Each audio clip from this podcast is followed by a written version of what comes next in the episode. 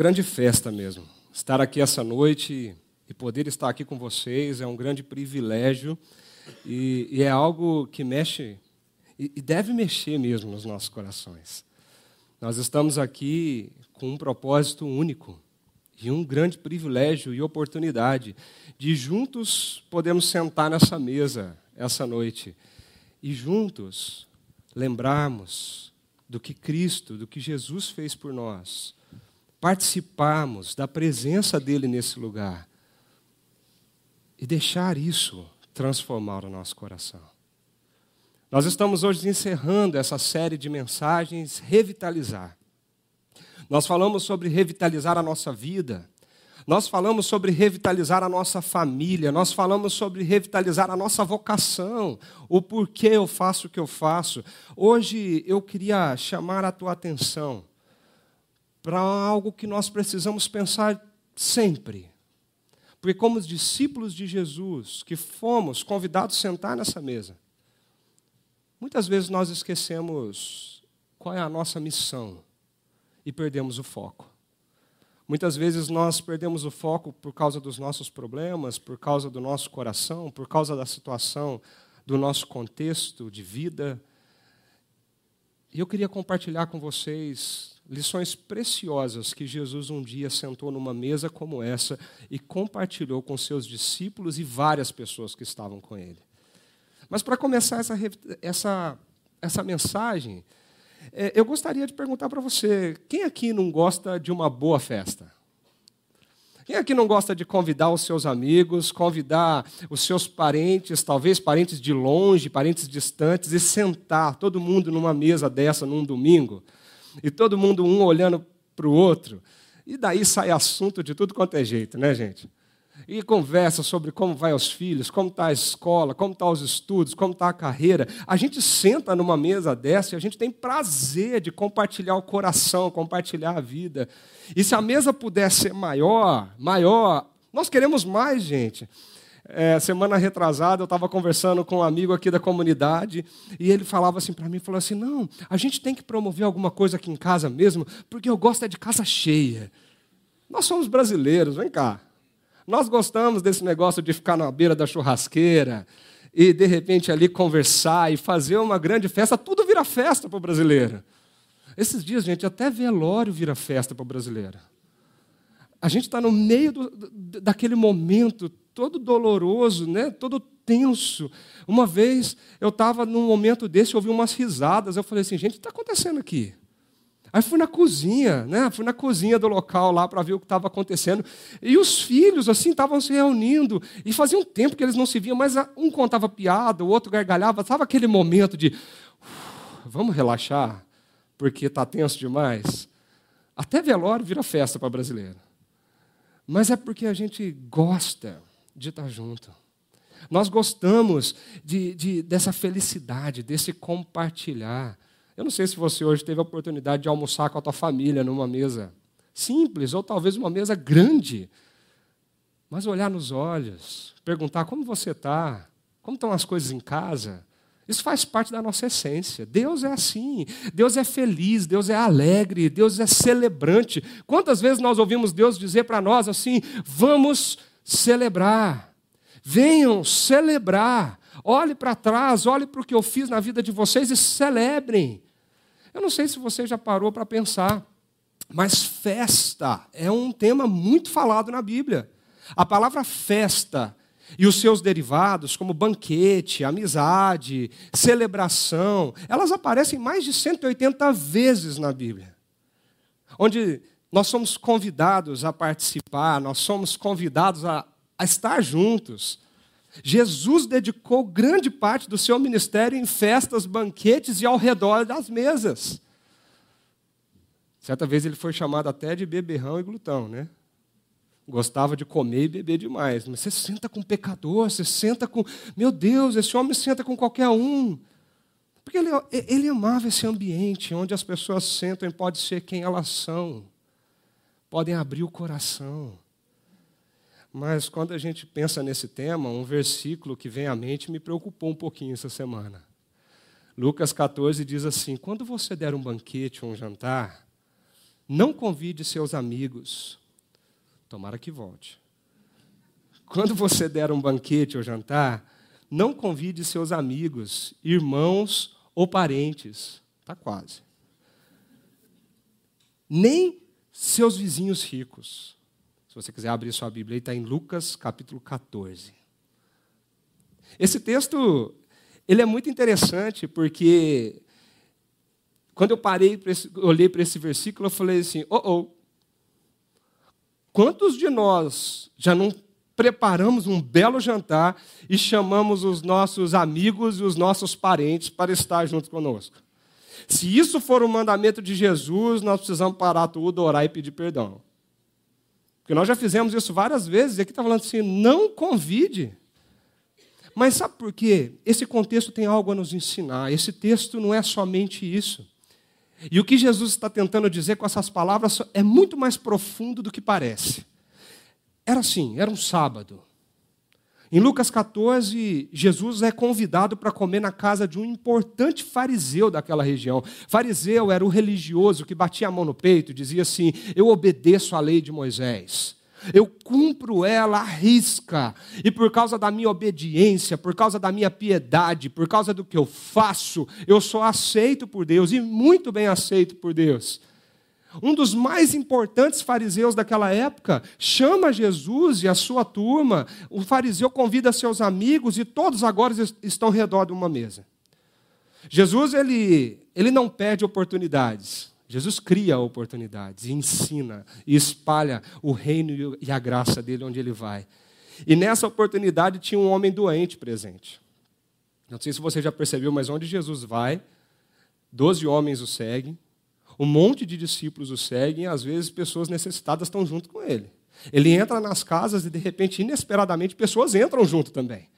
E ali tinha um homem doente, mas era sábado. E Jesus lançou um teste para aqueles religiosos chamou os mestres da lei e disse, assim: Vem cá, o que a lei diz sobre curar no sábado? Aqueles homens olham para Jesus, era óbvio, Jesus era visto como alguém de sabedoria, que conhecia a lei, ele se vestia como um rabino, ou seja, era óbvio que ele sabia o que falava. Aquela... O que, que Jesus estava querendo com aquela pergunta?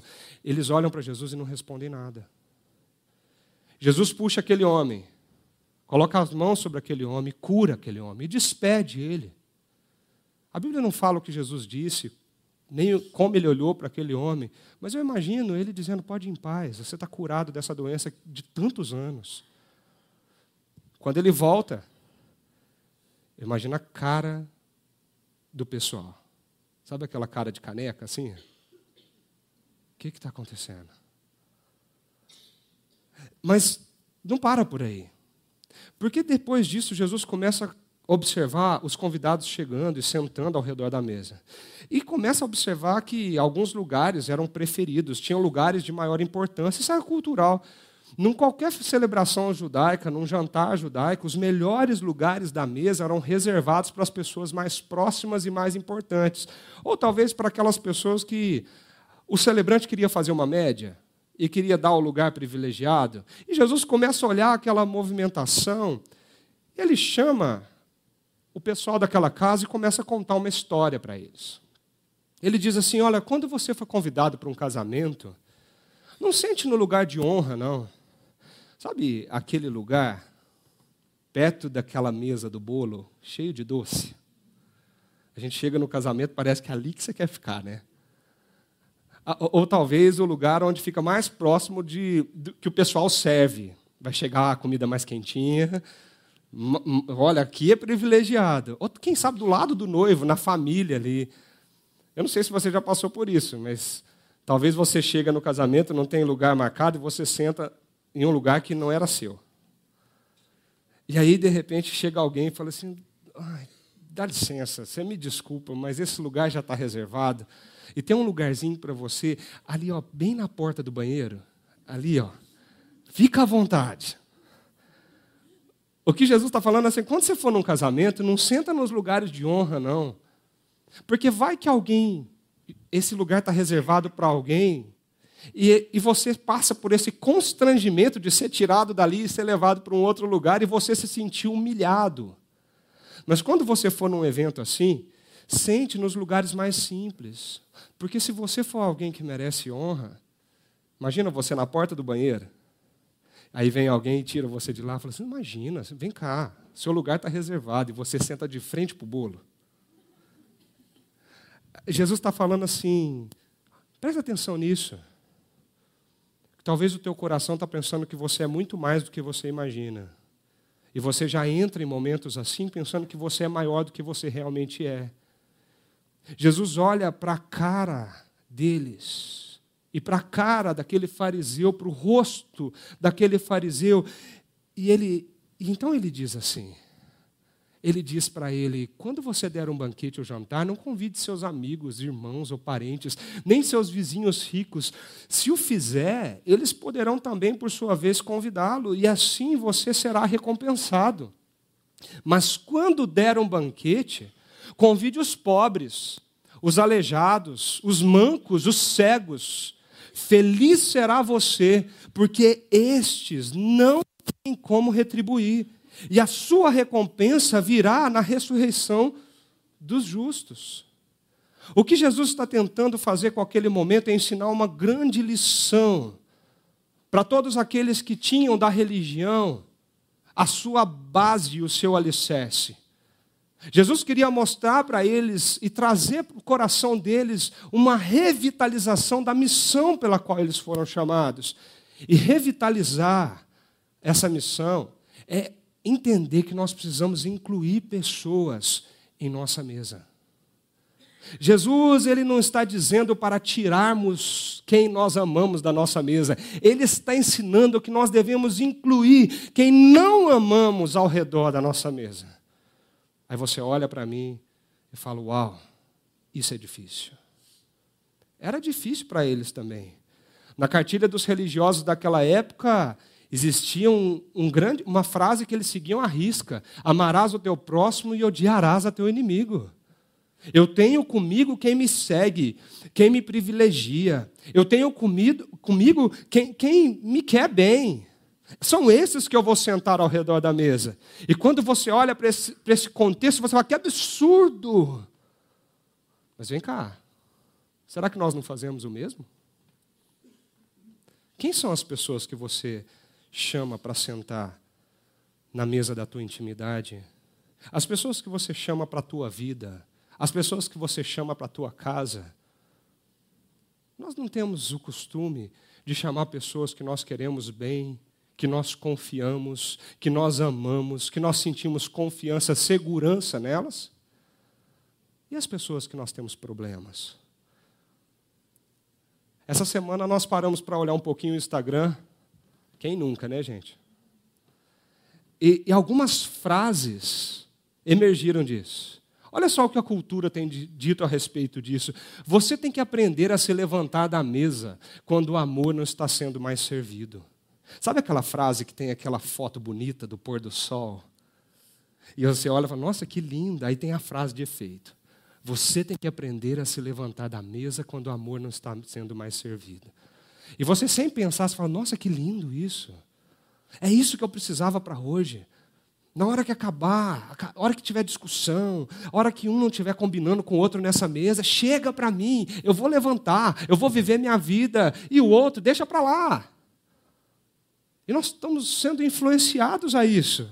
Outra frase: cuidado para não esperar de mim aquilo que não recebi de você. Olha só, hein, gente. O céu azul, nuvens, aquela pastagem verde e essa frase: Cuidado, para não esperar de mim o que eu não recebi de você. Como um desabafo na rede social, a gente olha para isso e fala assim: Nossa, que lindo. É isso que eu preciso, eu preciso me valorizar. Eu, eu preciso olhar mais para o meu coração. Olha só, pode ficar pior. Reciprocidade é retribuir tudo aquilo que te dão, é dar amor para quem te dá valor. Eu tenho que dar o meu amor, a minha atenção, a minha vida. Eu tenho que convidar para essa mesa pessoas que me dão valor. É isso que a nossa cultura está pregando. Eles dizem mais. Quando você começar a ver o seu valor, você vai achar difícil permanecer com pessoas que não valem a pena. Você vai olhar para o seu coração e dizer assim: eu tenho valor. Eu não sou um Zé Ninguém. Olha só os diplomas pendurados no meu escritório, olha só quem eu sou, olha o que eu conquistei, olha os bens que eu possuo. Eu tenho valor. Mas quando você olha demais para você, você não olha para o outro. E aí talvez realmente fica difícil permanecer com pessoas que não valem a pena. Mas quem são as pessoas que não valem a pena? Antes de fazer tudo por uma pessoa, descubra se ela faria tudo por você. Percebam? Lindo isso, né? Muita gente publicando, postando, repostando. A grande questão é que nós não percebemos que nós vivemos imersos em uma mentalidade de troca. Nós não queremos nos doar, nós operamos a partir da troca. Nós só nos damos se nós temos algo a receber. Nós só nos entregamos se existe uma zona de confiança para você se doar integralmente. É difícil nós darmos algo sem esperar que o outro nos ofereça algo também. Você já ouviu aquela frase? E, e, tem, e tem muitos pastores, até eu já usei essa frase. Aquela frase assim: você precisa investir no seu relacionamento. Eu nunca mais falo isso, gente. Por quê? Porque investimento quer dizer que você está esperando alguma coisa, um resultado. Quando você investe em algo, você é um conselho perigoso, porque nós estamos esperando lucro. Nós estamos esperando uma contrapartida daquilo que você investiu. E quando você investe e não produz nada, como que você fica? Frustrado, decepcionado, triste. Nós estamos imersos, imersos nessa cultura da troca, a mentalidade da troca. Mas o que Jesus está tentando falar para aquele pessoal é algo totalmente contracultural, porque agir com bondade e amor sem esperar nada em troca é uma das coisas mais difíceis de se fazer hoje em dia. Numa cultura de mercado, numa cultura de consumo, você dá sem querer receber nada é muito difícil. É muito difícil. Quando casamentos estão indo pelo ralo, nós perguntamos como anda a, a, comunicação, como anda a relação no dia a dia, como anda é, é, a fala. Coisas essenciais para qualquer relacionamento.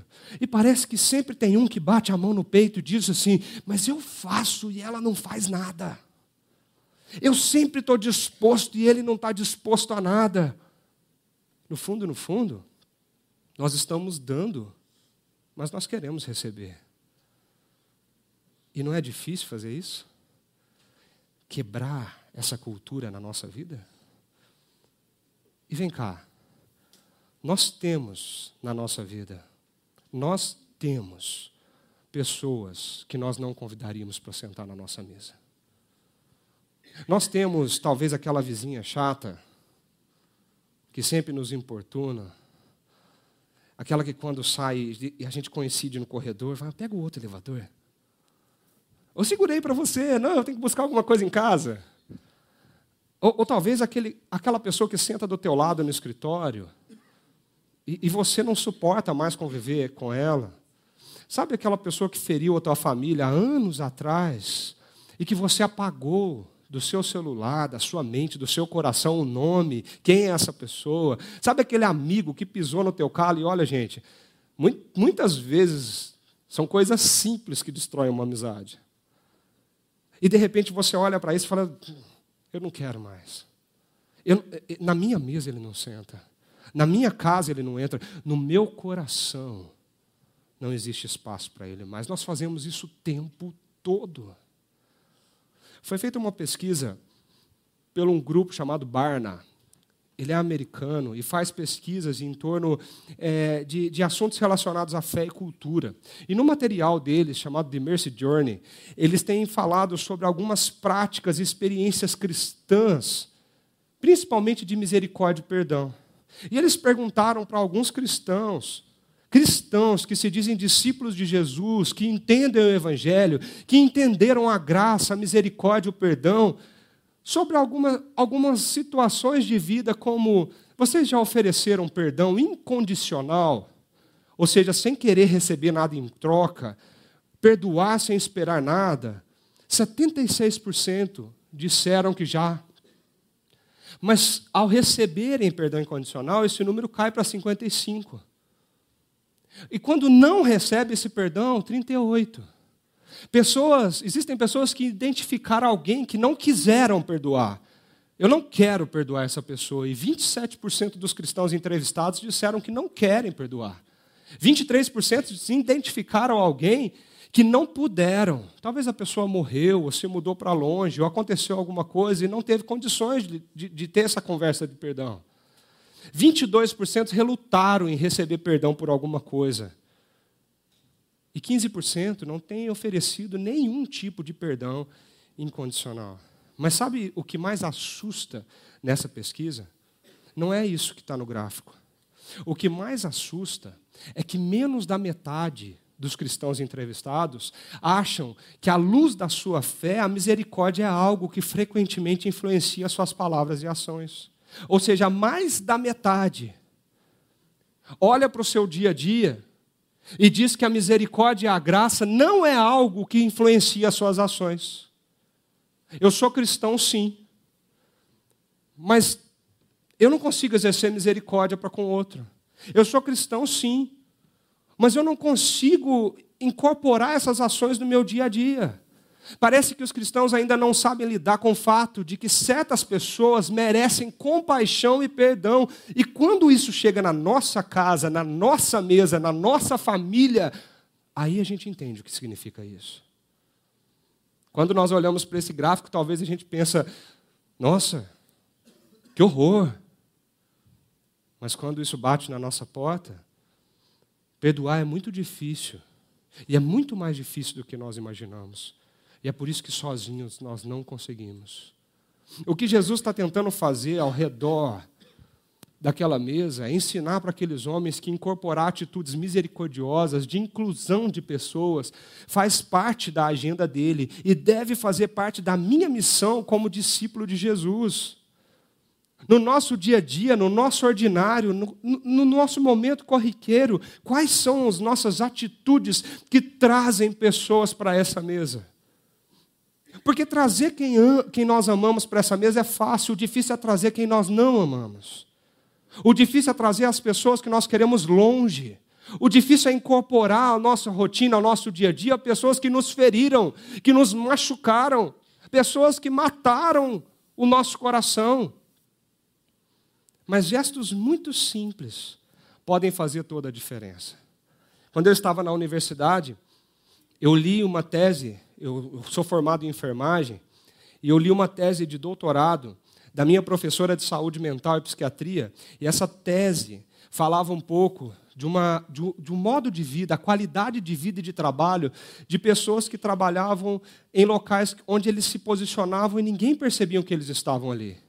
Sabe os porteiros, dos locais, os vigias, os seguranças que ficam nos supermercados, as pessoas que fazem limpeza das ruas ou recolhem os lixos. Essas pessoas foram entrevistadas. E uma das perguntas dessa tese era perguntar para eles como eles se sentiam quando outros passavam por eles. Quase a grande maioria dos entrevistados disseram que eles se sentiam invisíveis. Que as pessoas passam e nem sequer olham. É, que, é como se eles estivessem ali trabalhando, mas ninguém visse eles. E quando eu li isso, eu me lembro, e essa semana eu pude voltar isso no, na minha mente, como gestos tão simples podem ser feitos no nosso dia a dia e nós omitimos. Como gestos tão simples como um bom dia, como você está, bom trabalho, Deus te abençoe, para a caixa do supermercado, para o segurança que está na porta do seu condomínio, para a pessoa que te recebe no prédio, para aquela pessoa que te auxilia nas tarefas domésticas, que passa, lava e cozinha para você. Como atitudes simples podem transformar o coração de alguém. Quantas vezes nós passamos em pessoas varrendo o chão, a calçada, e nós não somos capazes de dizer bom dia. Nós estamos tão atarefados e tão envoltos em nós mesmos que quando o frentista do posto te atende, você paga, fecha o vidro e sai. às vezes nem muito obrigado nós falamos. E atitudes simples como essa podem mudar uma vida. É através de atitudes assim que a luz de Jesus pode fluir do nosso coração. São atitudes assim que mostram quem nós somos. Jesus era alguém que passava pelas ruas e percebia as pessoas. Jesus era alguém que não deixava pessoas marginalizadas sem o toque e o olhar dele. Foi para um cego deitado no meio da calçada que Jesus olhou e curou. E ele gritava: Filho de Davi, tem misericórdia de mim. E ninguém ouvia ele, mas Jesus ouviu. Foi para pessoas pobres, necessitadas, viúvas, doentes, para aquele paralítico ali naquele poço que anos e anos estava ali. E Jesus vem e acolhe, e percebe, e, a, e recebe nos seus braços. Existem muitas coisas que nós podemos fazer. A questão é que Deus colocou cada um de nós em locais diferentes. Concordam comigo? Eu talvez nunca vou pisar em lugar onde vocês pisam durante a semana. E quais são as atitudes que impactam a vida das pessoas que nós temos tido? Um grupo de pastores e líderes saíram do Brasil este ano e no mês passado eles foram ali para o Summit em Chicago. E eles estavam reunidos na liderança, num conjunto de palestras, alguns líderes de uma igreja de Recife, chamada Ponte, mais alguns líderes nossos aqui da nossa comunidade, com o pastor Ricardo, liderando esse grupo. Nesse momento, num momento ali onde entre um intervalo de uma programação e outra, o pastor Ricardo tinha combinado com eles de levá-los em Chicago a um parque muito famoso ali chamado Millennium Park, se você conhece a cidade ali onde muita gente tira foto, é um parque bem turístico, tinha uma orquestra tocando ali. Eles foram conhecer isso. E eles se assentaram ali na, na arquibancada e eles estavam ouvindo a música, mas de repente uma coisa chamou a atenção deles. Tinha uma vozinha, toda animada, com a música tocando, e ela ia até as pessoas, ela queria dançar. Talvez ela estava se sentindo sozinha, talvez ela, ela queria o contato com alguém, e ela chamou uma pessoa para dançar e aquela pessoa meio que repreendeu ela. Ela chamou outra e a pessoa meio que repreendeu ela. E de repente, um dos líderes que estavam ali na arquibancada se condoeu com aquela situação, levantou e foi até aquela vozinha. E olha só o que aconteceu. Olha, Roger. Olha o shortinho dele.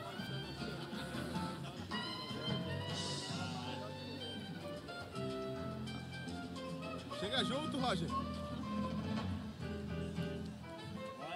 Olha, eita, poxa.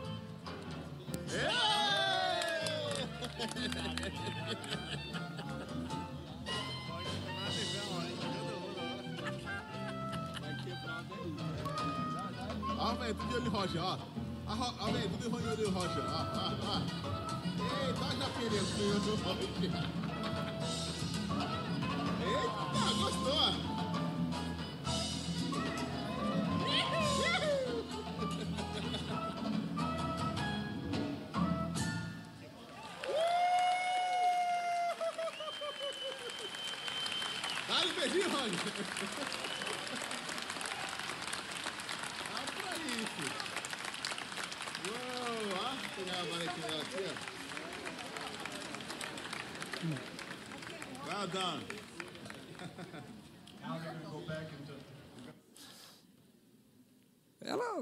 Um gesto simples. Vocês percebem a carinha dela?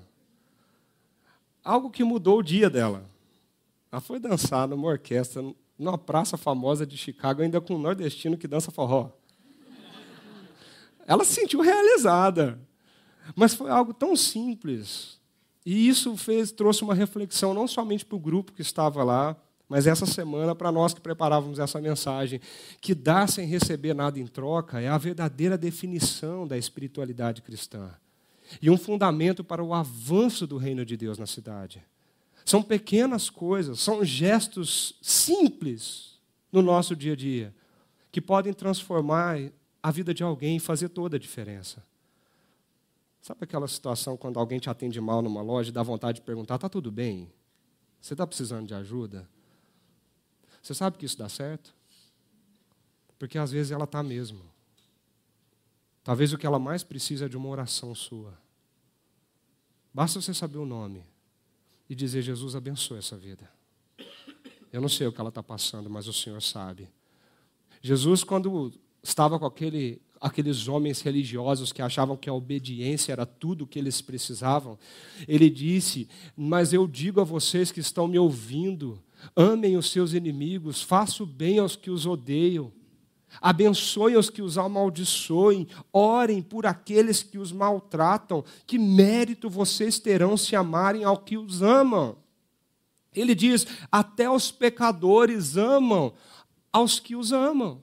E que mérito terão se fizerem o bem àqueles que são bons para com vocês?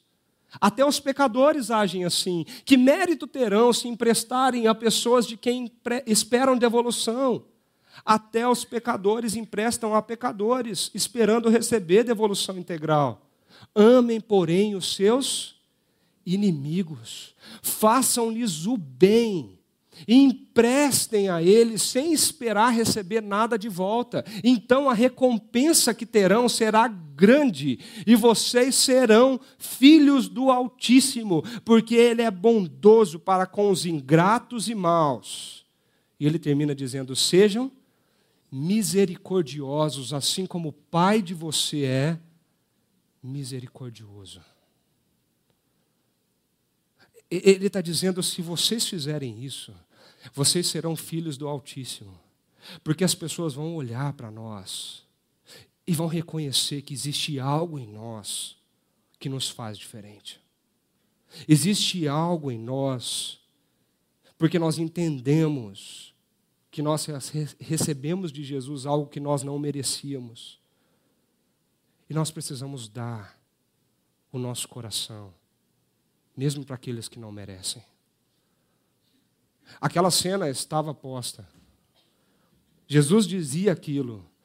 E eu fico imaginando, talvez, um religioso que levanta no meio da festa e propõe um brinde, diz: Ok, eu entendi. Então, feliz seremos nós ao comer no banquete do reino de Deus, sentados à mesa de Abraão.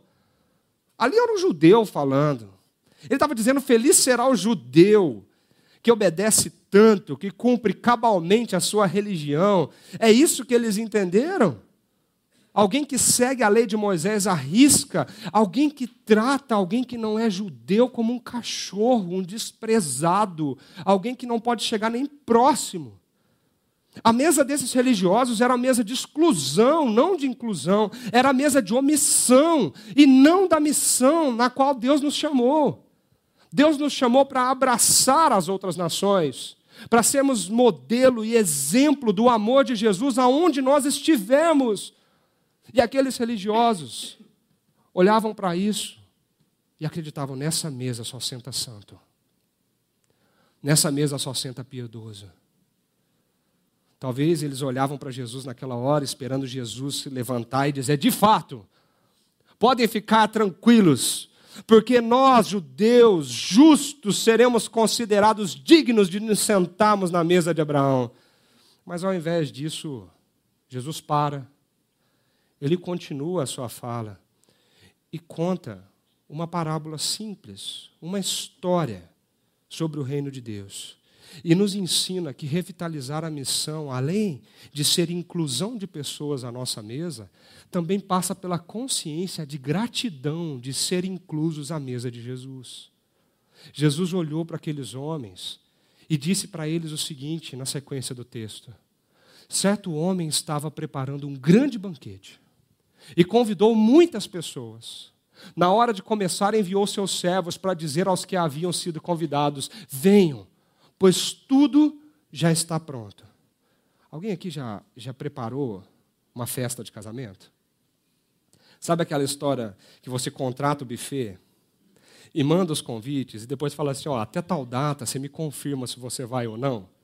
Por quê? Porque nós precisamos preparar o buffet de quantas pessoas são, quanto que vai ter que fazer de comida, quanto que vai ter que comprar de bebida, qual a disposição das mesas. Precisava de uma confirmação. Isso é mais antigo do que a gente imagina. Se, se os altos buffets acham que isso é o, o top da administração, se enganaram. Nessa época, era muito comum o rei dar um banquete, uma festa para pessoas que ele, que ele achava importante para o seu ciclo. E ele preparava tudo isso mediante um convite. Ele mandava os seus servos irem até as casas das pessoas e convidarem elas. Ó, oh, tal data, tal hora, nós teremos um grande banquete, uma grande festa uma grande celebração. E as pessoas sinalizavam sobre aquele evento. Muitos deles diziam sim, claro, que honra, porque dizer não a um rei é uma coisa que gera morte. Mas quando tudo estava pronto, existia um segundo convite. A comida já estava propensa, gente. Naquela época não tinha geladeira, não tinha lugar para guardar comida. O que fazia tinha que comer. Senão ia para o lixo, ia perder tudo. Por isso o primeiro convite.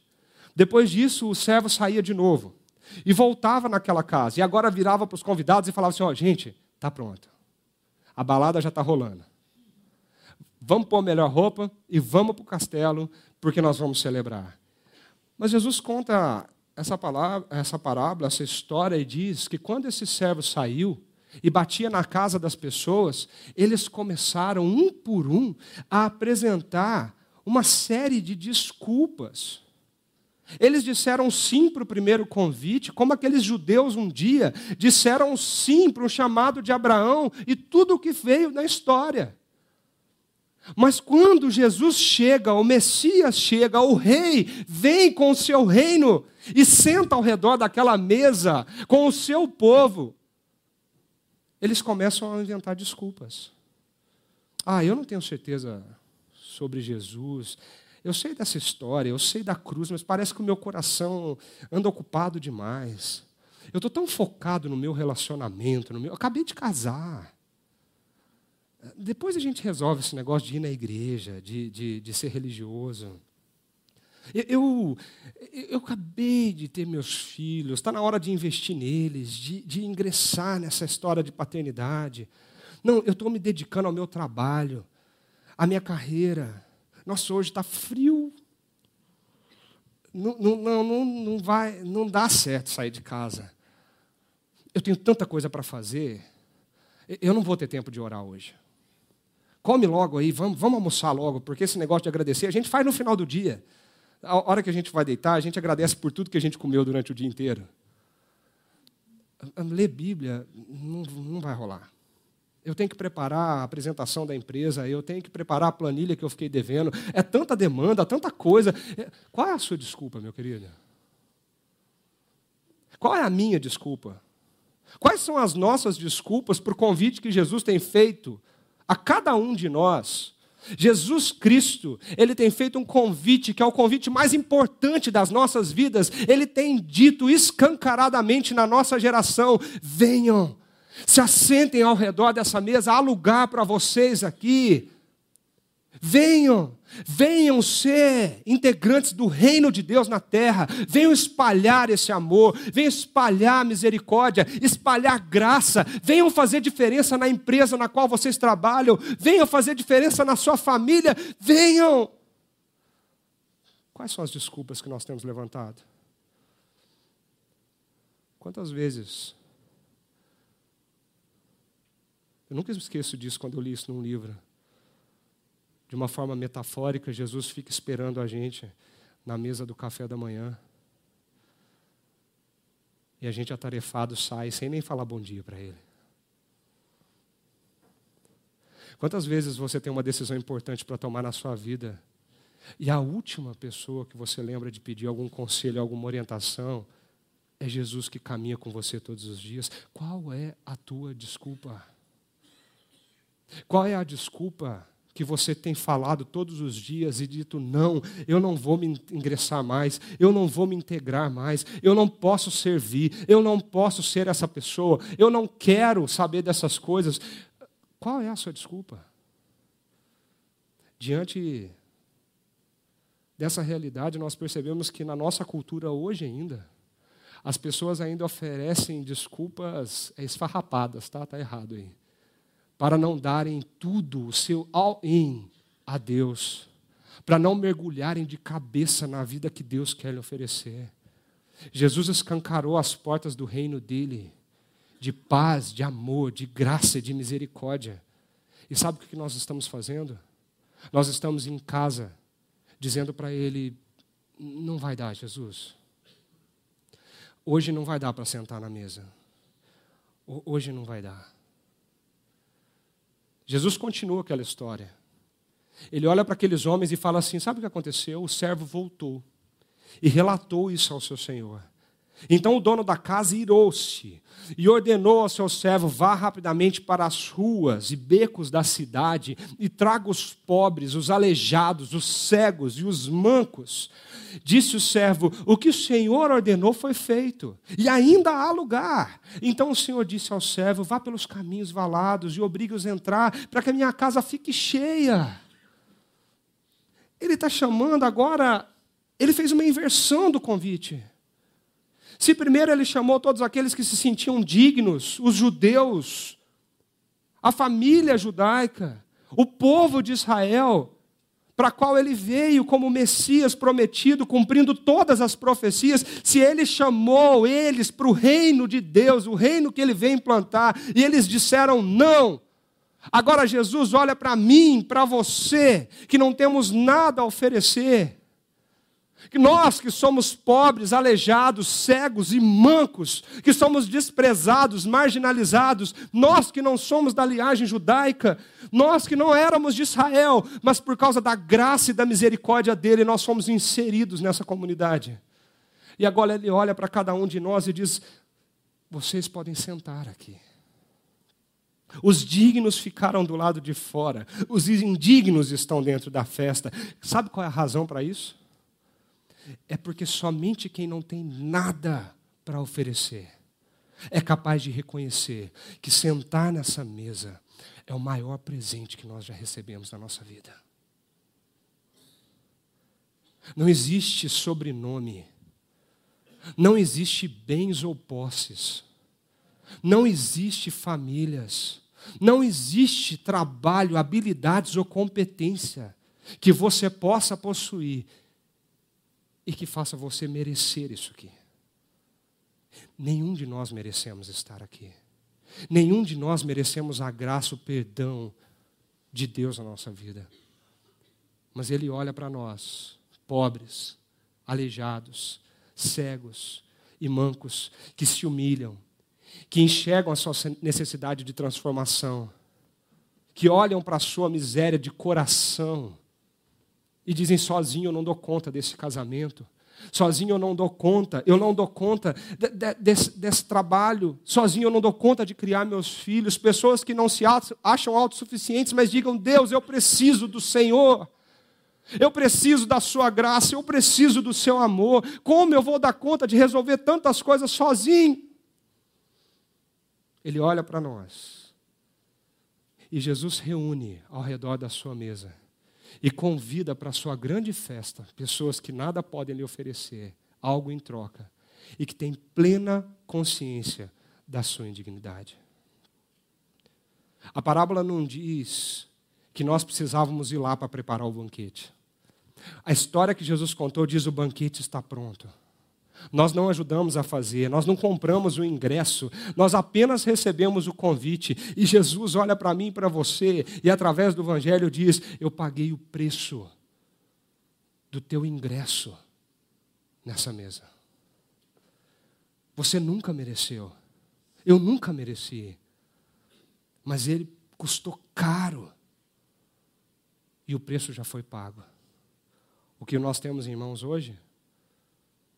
É um convite para desfrutar desse amor, dessa graça e dessa misericórdia todos os dias da nossa história.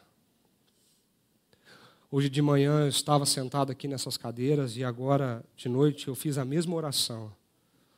Um sentimento de não merecimento muito grande veio ao meu coração hoje de manhã. Eu disse para o Senhor Jesus: Jesus, eu não sou digno de sentar nessa mesa. Eu, eu não mereço estar aqui. Eu tenho tantas falhas, tantos erros. Parece que eu tento acertar com tantas coisas e em tantas áreas da minha vida, e quanto mais eu tento fazer o correto, coisas erradas saem. Às vezes são palavras que você não queria proferir, mas que você profere e machuca. Às vezes são pensamentos que você não queria ter, mas de repente você olha para alguém e julga essa pessoa. Às vezes são sentimentos que corroem o teu peito, você fica magoado, carrega rancor, mágoa. Eu falei, Jesus, eu tenho tudo isso dentro de mim, como que eu sou digno de sentar numa mesa como essa? Eu não sou digno. Você já teve aquela sensação de alguém da tua família fazer aquele aniversário e não te convidar? Como que você se sente? Sabe aquele sentimento de você falar assim, nossa, eu queria tanto estar lá, mas eu não estou. Eu não fui lembrado. Eu não fui convidado. Eu não posso entrar. Sabe o que Jesus faz? O contrário.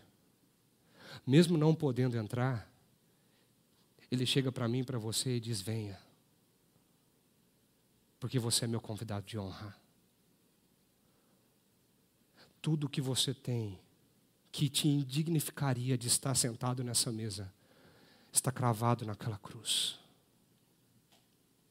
Todos os nossos erros, os nossos pecados, as nossas maldades e também as nossas bondades que nos achamos ser bons demais todos os nossos defeitos, os nossos esforços, a nossa autossuficiência, a nossa autonomia, tudo isso foi cravado naquela cruz. Jesus doa a sua vida, ele entrega, ele se entrega para sofrer e para morrer por nós, para que o preço de todo esse erro e esse caos gerado pela desconexão com Deus fosse pago naquela cruz.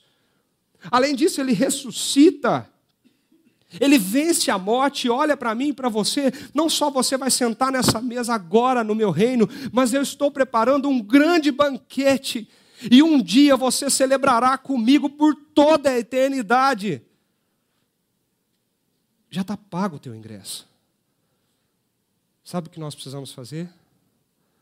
Reconhecemos que nós não somos nada, que nós somos pobres, cegos, coxos, que nós pertencemos ao segundo grupo de convidados, que nós somos carentes, quebrados, marcados por dúvidas, cheios de ansiedades, medos, pessoas que precisam da misericórdia e da graça dele. Nós cantamos: Liberto eu sou para te servir, porque a graça preciosa de Jesus alcançou o nosso coração. O convite dele é: venha, sente, Desfrute dessa mesa. Venha, porque o teu lugar está aqui. Quando nós entendemos isso, nós podemos ser como esses servos. Vá rapidamente para as ruas e becos da cidade e tragam os pobres, os aleijados, os cegos e os mancos. Agora que nós já entendemos isso, nós podemos sair por onde nós formos, amanhã, segunda-feira, terça-feira, quarta-feira, e contar desse amor que nos alcançou. Eu estava cego, eu era cego, eu era pobre, o meu coração, ele não sabia para onde ia, o sentido da minha vida se esvaía nas minhas mãos, mas agora ele me achou. E agora somos nós que convidamos eles para sentarem nessa mesa. Há mais lugar, há mais espaço aqui. Talvez você tenha algum parente próximo que você pede tanto a Deus para que ele entenda desse evangelho da graça não desiste, não.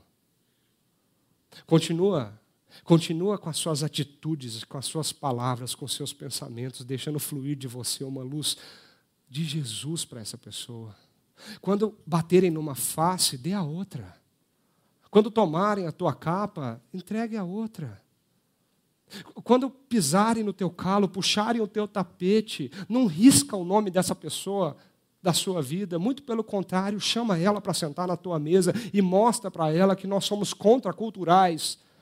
Nós não retribuímos com o mal, o mal que nós recebemos, mas nós retribuímos com a graça e a misericórdia de Jesus, o perdão que uma vez nos alcançou para essas pessoas que nos ferem, nos machucam e nos maltratam. Por isso que nós podemos ir e podemos convidar para que eles também recebam desse grande banquete. Revitalizar a nossa missão passa por incluir pessoas que nós não amamos nessa mesa. Pessoas que nós não queremos bem. E talvez essa semana fique um grande desafio para cada um de nós. Quem são essas pessoas? Quem são as pessoas que nós precisamos dar um telefonema? Quem são as pessoas que nós precisamos mandar uma mensagem no WhatsApp? Quem são as pessoas que nós precisamos chamar para um café e dizer para elas assim: olha, você me machucou e eu carreguei por anos uma mágoa profunda de você. Mas eu queria agora sentar com você nessa mesa e dizer que o amor de Jesus é muito maior do que isso. E dizer para você que o amor de Jesus, a graça de Jesus que me alcançou, pode alcançar a sua vida também. Mas revitalizar a nossa missão é entendermos também a gratidão que nós devemos ter todos os dias por não merecermos, mas podemos sentar nessa mesa.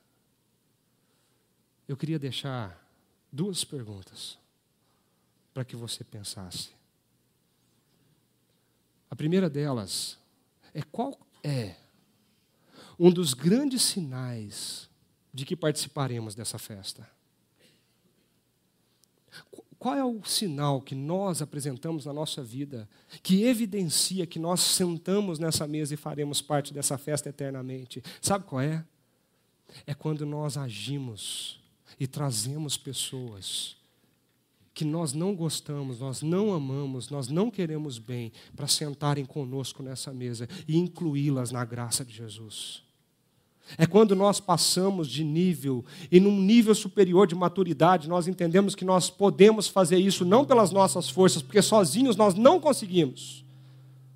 Mas pelo poder de Jesus e pelo que ele fez naquela cruz, nós somos capazes de olhar para qualquer pessoa e dizer: Eu te perdoo. Porque eu recebi um perdão muito maior do que o seu. Eu recebi a graça no meu coração. Quem são essas pessoas? Quem são os nomes que Deus está trazendo à tua mente nesse momento? Que você precisa pedir perdão, porque você sabe que machucou essa pessoa. Quem são os nomes que está vindo na tua mente e que você carrega mágoas grandes e profundas no teu coração de muitos e muito tempo, ou talvez recentemente? que você jamais colocaria sentado nessa mesa, mas que Jesus diz para nós que há lugar para ele aqui também. E talvez para nossa surpresa, essa pessoa que você nunca queria ver na tua frente, um dia pode sentar no lugar na tua frente, porque ele pode ser alcançado pela graça de Jesus. Não permita que qualquer desculpa justifique a negação de sentar-se à mesa com Jesus, nem a sua bondade, a sua caridade, o quanto você é bom, o quanto você é piedoso, o quanto você obedece, o quanto você é certinho, nem a sua maldade. Os pensamentos que passam na nossa mente, os sentimentos do nosso coração, as nossas atitudes para com os outros, a nossa imparcialidade, a, a nossa, a nossa hipocrisia não deixe isso ser uma desculpa para você receber o perdão de Deus e sentar aqui. Deus tem um banquete preparado para mim e para você. Nós não somos dignos de sentar nessa mesa. Mas Ele diz mais uma vez: pela minha cruz, pelo meu sacrifício, eu convido você para essa festa. E estou dizendo essa noite mais uma vez: sentem e celebrem, porque o perdão e a graça superabundou nesse lugar. Não importa quem você foi, o que você fez, não importa os seus grandes pecados. Deus te ama tanto que Ele não quer te ver assim. E para você ser transformado deles, você precisa sentar nessa mesa, olhar para esse pão olhar para esse vinho e dizer: Jesus, foi esse sangue que foi derramado naquela cruz. O sangue que deveria ser o meu mas o Senhor fez isso por mim, para que eu pudesse viver, estar aqui. Feche seus olhos. Coloque o teu coração diante do Senhor. Porque nessa casa há perdão, nessa mesa há esperança. Deixe as suas defesas, deixe as suas desculpas, deixe as suas justificativas. Meu querido, Deus conhece o teu coração. Então, deixe as suas desculpas de lado. E como um cego, um aleijado, um pobre, que não tem nada a oferecer, que está de mãos vazias, sente-se aqui e agradeça pelo que Ele fez na tua vida. Faça isso.